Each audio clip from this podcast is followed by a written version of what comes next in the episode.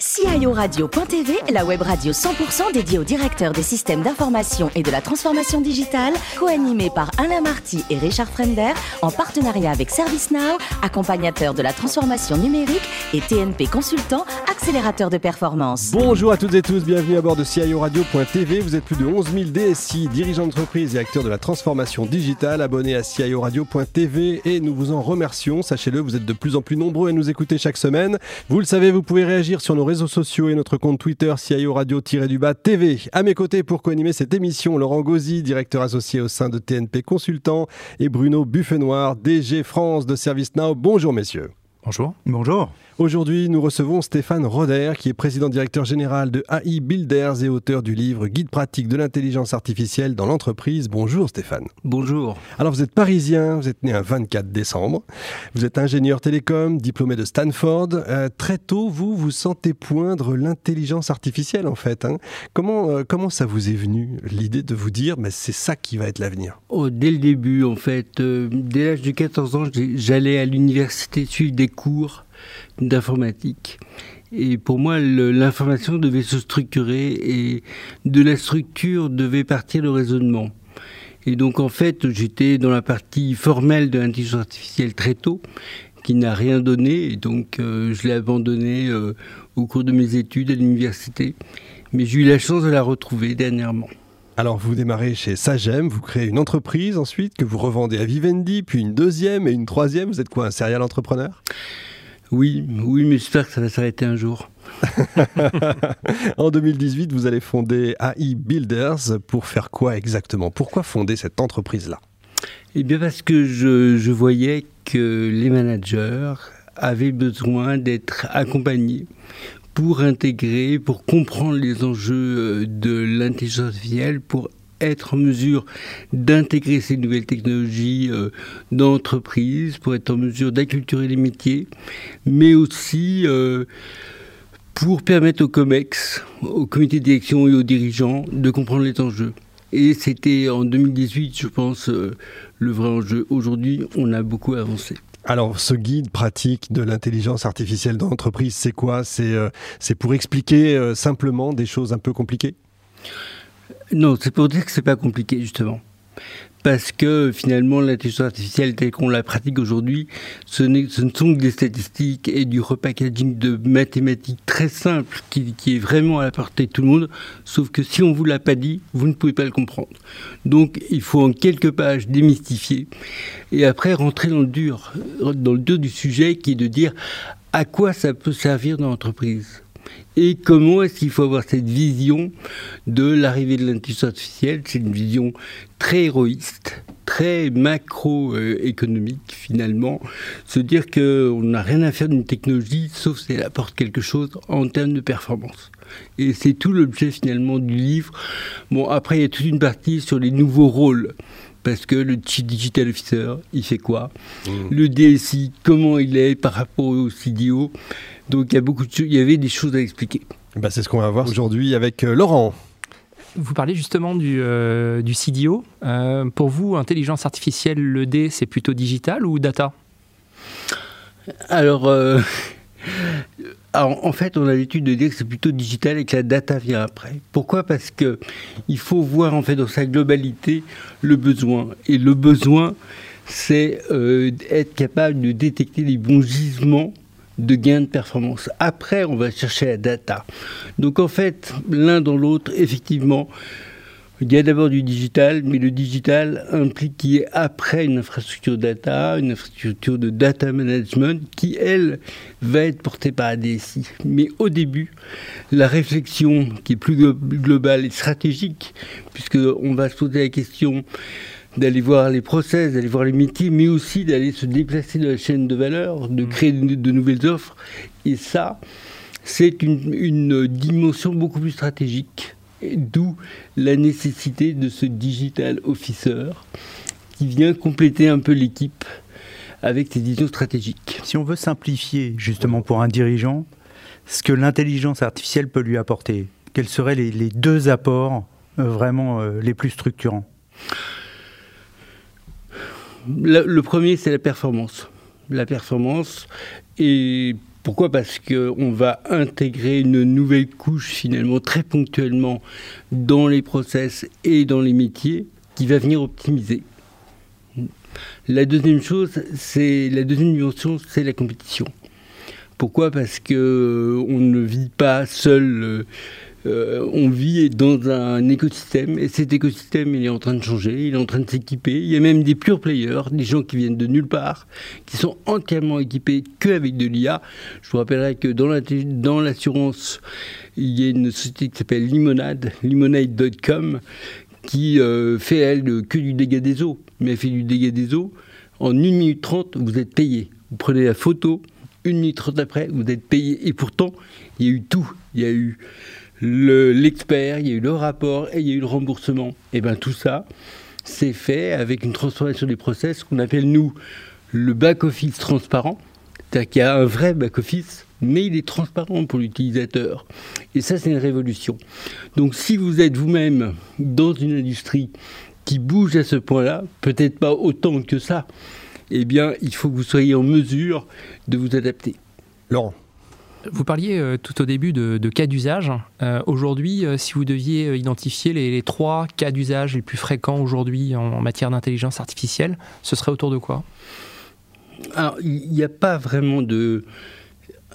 En fait, cette vision cas d'usage, c'est une vision très orientée vendeur de solutions, qui vous disent, moi, mon truc, il sert à ça.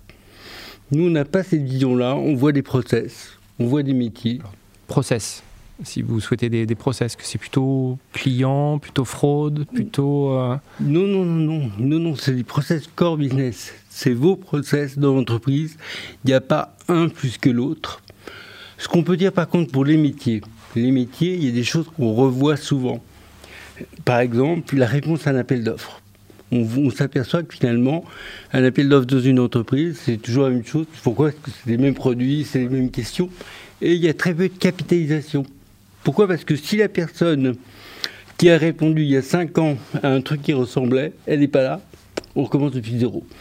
Et en fait, cette partie-là, être capable de capitaliser sur ce qui a été fait sur la partie pour ça l'appel d'offres, on le voit partout. Même chose sur ce qu'on appelle le next best action pour un commercial. Qu'est-ce qu'il doit faire? Est-ce que le matin, il doit faire confiance à son expérience ou son instinct? Ou est-ce que on va lui dire statistiquement, il faut aller voir telle personne parce que elle est plus à même d'acheter tel ou tel produit. Et bien c'est ça toute la différence. Donc on a effectivement sur des métiers une vision qui commence à se clarifier, je dirais qui est euh, transversale à toutes les industries. Par contre, on n'a pas cette réponse sur les process parce qu'on doit s'adapter, on va s'adapter à une chaîne de production et on va, on va la transformer. Mais ça va être vraiment du, du sur-mesure. Bruno. Est-ce que, au-delà de la connaissance que peuvent avoir les dirigeants, est-ce que vous ne pensez pas que finalement le déficit provient de la manière dont les gens sont éduqués dans les écoles, dans les universités, et sur leur capacité à intégrer dans un quotidien fonctionnel ce que l'intelligence artificielle peut apporter? Alors ça, c'est très vrai je dirais avec nos générations, c'est plus vrai avec les générations qui arrivent. Je le vois moi avec mes enfants, première et terminale. On leur explique ce que c'est que l'intelligence artificielle et je trouve ça merveilleux. Par contre, les, je dirais les générations actuelles qui sont au travail, n'ont pas cette sensibilité analytique, cette vision analytique en fait de leur travail.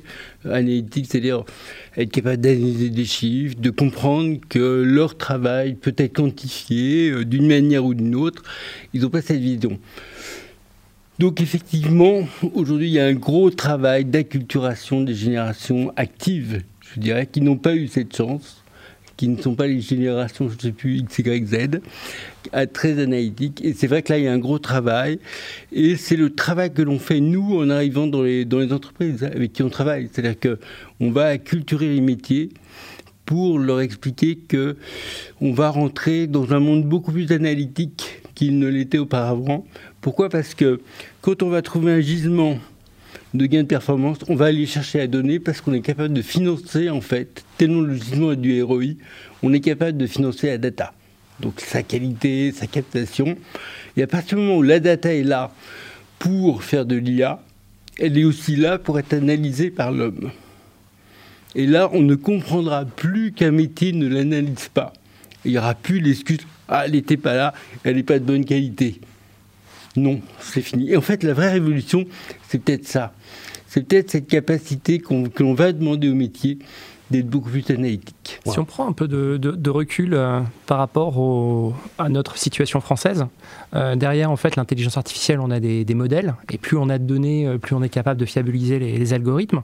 On a les États-Unis, on a la Chine, on a l'Europe avec sa, sa, cohérence ou son incohérence par moment, et puis la France. Comment vous voyez notre positionnement par rapport à ces deux géants que sont les États-Unis et la Chine, avec notre volonté, notre savoir-faire, notre French touch, avec notre population qui n'est pas la leur alors en fait, euh, on se trompe souvent. On a entendu beaucoup de choses euh, erronées. C'est pas une question de données, surtout dans l'entreprise. L'entreprise a ses propres données. Mhm. Là, on a effectivement perdu la bataille sur le B2C. On ne sera jamais aussi intelligent qu'un Facebook ou qu'un Google ou qu'un Baidu. Jamais. Par contre, dans l'entreprise, c'est pas du tout le cas. On a, nous, euh, dites-vous, les meilleurs mathématiciens, une excellente école académique qui fait le meilleur data scientist. Et on a aussi des entreprises très structurées. Et en fait, quand ces deux mondes-là se retrouvent, on a la chance d'avoir d'excellentes startups tout à fait adaptées, qui viennent avec des solutions tout à fait adaptées au monde de l'entreprise. Donc, moi, j'ai toujours poussé pour ça.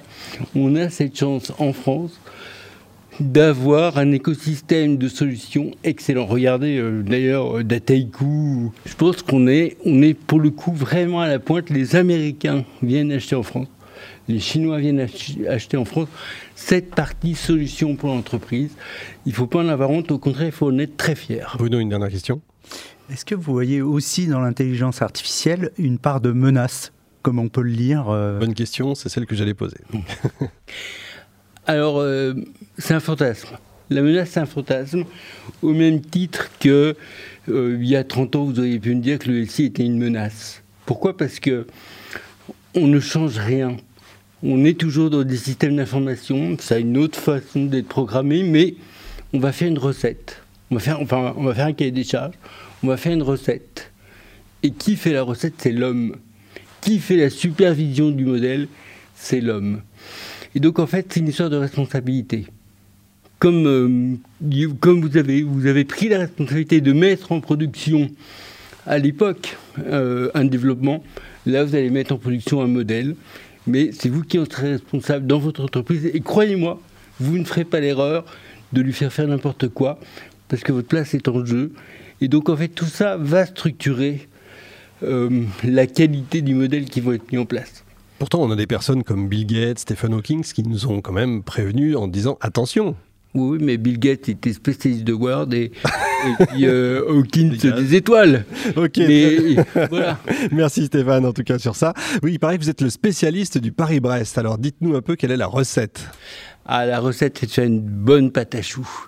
Bonne pâte à choux, pas trop cuite, où il faut qu'il reste encore un peu d'eau pour que pour qu'elle soit euh, juste juste croquante. Et eh ben ça nous donne l'eau à la bouche. Merci à vous Stéphane, merci également à Laurent et Bruno. Fin de ce numéro de CIO Radio.tv. Retrouvez toute notre actualité sur nos comptes Twitter et LinkedIn. On se donne rendez-vous mercredi prochain à 14h précise pour accueillir un nouvel invité. L'invité de la semaine de CIO Radio.tv, une production B2B Radio.tv en partenariat avec ServiceNow, accompagnateur de la transformation numérique et TNP Consultant, accélérateur de performance.